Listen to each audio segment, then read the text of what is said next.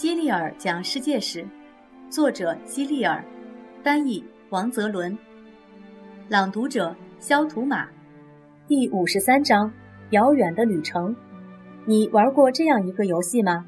这个游戏叫《到耶路撒冷去》。做这个游戏时，只要音乐声一停，大家就要为自己抢一个位置。在古代与现代之间，也就是中世纪时。欧洲各地所有的基督徒都向往着到耶路撒冷去，他们想去亲眼看看耶稣受难的地方，想在耶稣墓前祷告，想从那里带一片棕榈叶回去作为纪念品。拥有一片那里的棕榈叶会成为他们向朋友炫耀的资本，或是被挂在墙上作为此行的证明。他们会经常自豪地跟人谈起自己去耶路撒冷的经历。想要去耶路撒冷的，一般都是善良的基督徒，当然也会有一些不怎么善良的基督徒。他们一般都是结伴而行，有时候也会独自前往。那时候的交通可没有现在这么发达，缺乏先进的交通工具。从法国、英国、西班牙、德国等各地出发的穷人们，必须步行走完全程。对他们来说，花几个月时间去耶路撒冷是常事。有时候还不止几个月，而是几年。这些去耶路撒冷的人被统称为朝圣者，他们前往耶路撒冷的旅程被称为朝圣之旅。那时候，土耳其人统治着耶路撒冷，而土耳其人是穆斯林。你应该还记得穆斯林信仰伊斯兰教吧？土耳其人不欢迎这些前来瞻仰基督墓的朝圣者。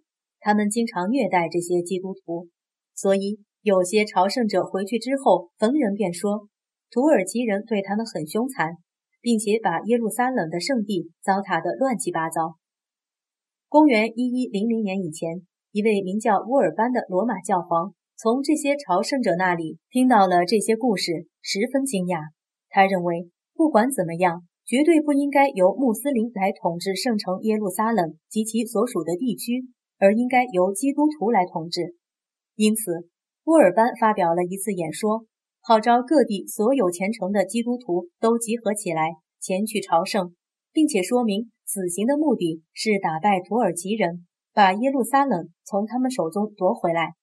但是，基督教、穆斯林和犹太教徒的圣城都是耶路撒冷，因此，这三大宗教的信徒为了争夺这座城市而频繁交战。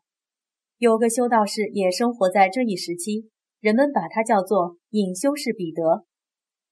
隐修士是指这样一种人，他们远离人群，住进山洞或偏僻的小木屋里，过着孤独的生活，不希望被任何人找到，因为这样就可以终日祈祷而不被打扰。隐修士彼得认为，这样的生活能够使他的灵魂得到升华，无论遇到多大的困难。他都能够不断的完善自己。隐修士彼得曾经去耶路撒冷朝圣，他的所见所闻让他非常愤怒。他回去之后四处宣扬自己的观点，认为让穆斯林继续统治耶稣墓所在的耶路撒冷，简直就是奇耻大辱。他号召所有基督徒跟他一起踏上朝圣之旅，去解救耶路撒冷。他在教堂里逢人就会说起这件事。在其他地方，比如路口、市场、路边等也是如此。只要是有人在的地方，他就会不停地说这件事。他是个名副其实的演说家。每个人听到他的讲述之后，都会痛哭流涕地请求跟随他一起前往耶路撒冷。不久，他就召集了成千上万的老百姓，男女老少，甚至小孩子都来了。他们发誓一起去朝圣。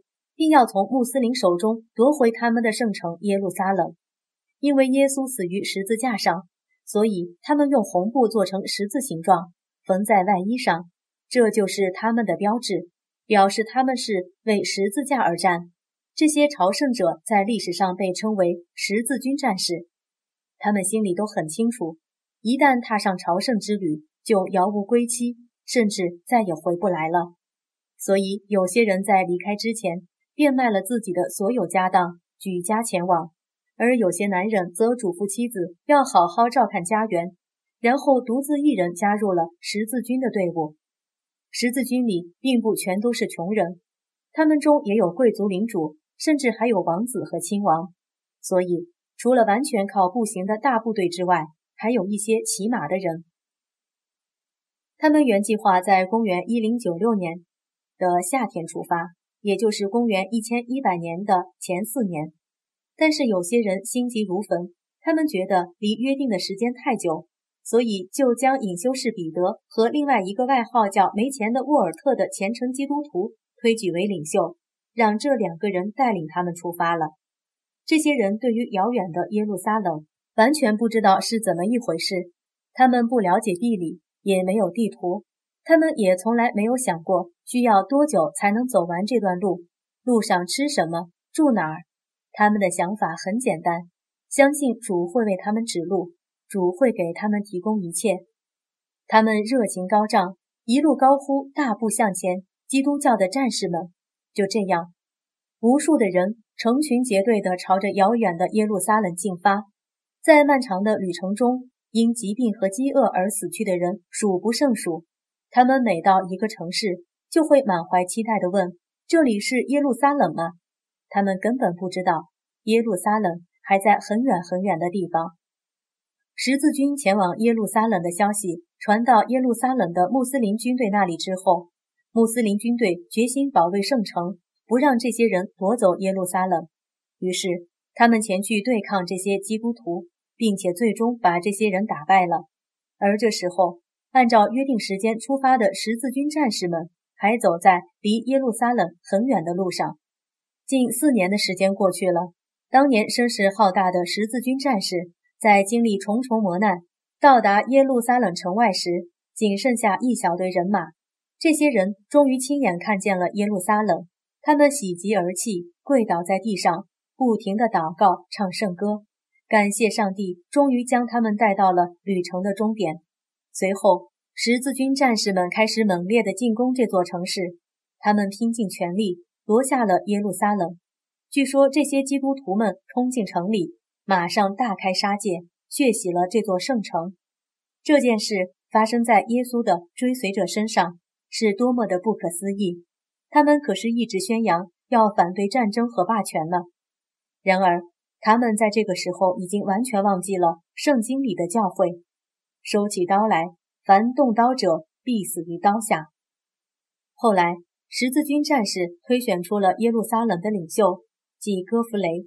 然后，战士中的大多数人都回家去了，而另外的一些人发现这里的土地比欧洲的家乡更肥沃，生活可以更富裕，于是就留了下来。彼得修士带领十字军。彼得修士带领十字军战士和教士、主教们到达耶路撒冷。他们并没有立即发动进攻，而是围绕着圣城进行游行，以增强士气。战士举手挥剑表示尽忠。进攻耶路撒冷，这是一场惨烈的遭遇战，双方各有死伤。但是十字军由于组织松散、装备落后，损失要大得多。几乎所有跟随彼得修士提前出发的基督教徒。都被穆斯林杀死了。